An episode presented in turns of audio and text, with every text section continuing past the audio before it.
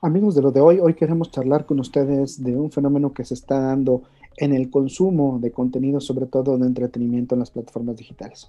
Estábamos acostumbrados a plataformas como Netflix, en donde pagas una cuota mensual y tienes acceso abierto a todo el contenido, o uh, como lo que ofrece la plataforma de Apple Store en donde puedes rentar o comprar una serie, una película, una pieza musical, un disco y pagabas por esa transacción.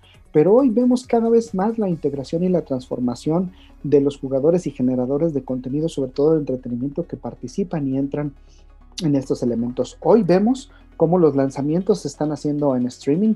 Tenemos el ejemplo de la Liga de la Justicia, ¿no? Esta nueva versión que DC Comics ha lanzado a través de este prominente director y que ha sido así identificada, pues ahora resulta que porque cualquiera de las plataformas, ¿no? Eh, eh, eh, empezando por, por, por Amazon Prime Video, pues hoy no solo está ahí la, película disponible, aunque hiciste el pago para tener el espacio y el contenido que tiene esa plataforma, pues ahora puedes contratar o pagar por ese artículo en particular. Entonces no solo pagas tu mensualidad, no solo pagas tu anualidad como Disney Plus, sino pagas aparte por el consumo de este contenido novedoso. Y insisto, el ejemplo es esta película que llegó a costar desde 15 pesos con un cupón en, en la plataforma de Google hasta 299 pesos en en, Amazon Prime Video. Entonces, este contenido ha sido lanzado en diferentes plataformas, pero con diferentes, eh, con un costo adicional a lo que ya pagas. Y esto sin duda, pues ha generado alguna sorpresa en los consumidores porque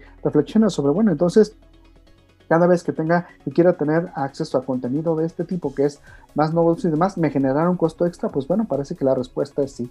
Y muchos otros generadores de contenidos están subiendo esta propuesta. Paramount, con Paramount Plus, no tiene una plataforma como tal, sin embargo, ha desarrollado sus contenidos y los vende otras plataformas y si quieres tener acceso a ellos, pues ahora también tienes que pagar. Un ejemplo, 79 pesos por una serie, por ejemplo. Le gustó alguno de los otros contenidos, que en realidad lo que está sucediendo es si estas plataformas se están convirtiendo en espacios para comercializar productos y contenidos de otros de otros generadores, de otros jugadores. Es decir, no solo son producciones exclusivas de Amazon Prime, no solo son acuerdos comerciales que Amazon Prime, por ejemplo, tiene y te da acceso de manera gratuita si ya tienes tu suscripción.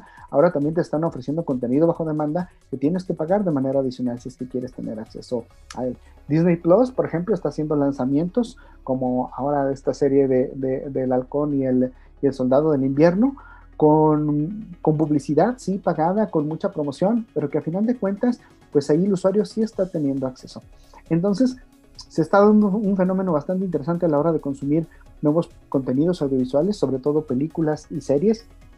En las películas hoy se están, las productoras de cine están buscando la manera de lanzarlos en, en, estas plataformas, algunos con un costo adicional, como ya vimos la Liga de la Justicia, algunos de manera gratuita, como Disney ha venido haciendo sus, sus lanzamientos, pero sin duda va a transformar la manera en la que tendremos acceso a este tipo de contenidos. Bueno, pues esto es lo que tenemos hoy. Considere usted lo que las plataformas a las que tiene acceso y el presupuesto que tiene para poder consumir estos contenidos que ahora, que ahora se manifiestan de pago. Bueno, pues nada, hasta aquí lo que tenemos en, lo de hoy. Espero que haya sido de su. Mi nombre es Jorge Coronel y nos escuchamos la próxima.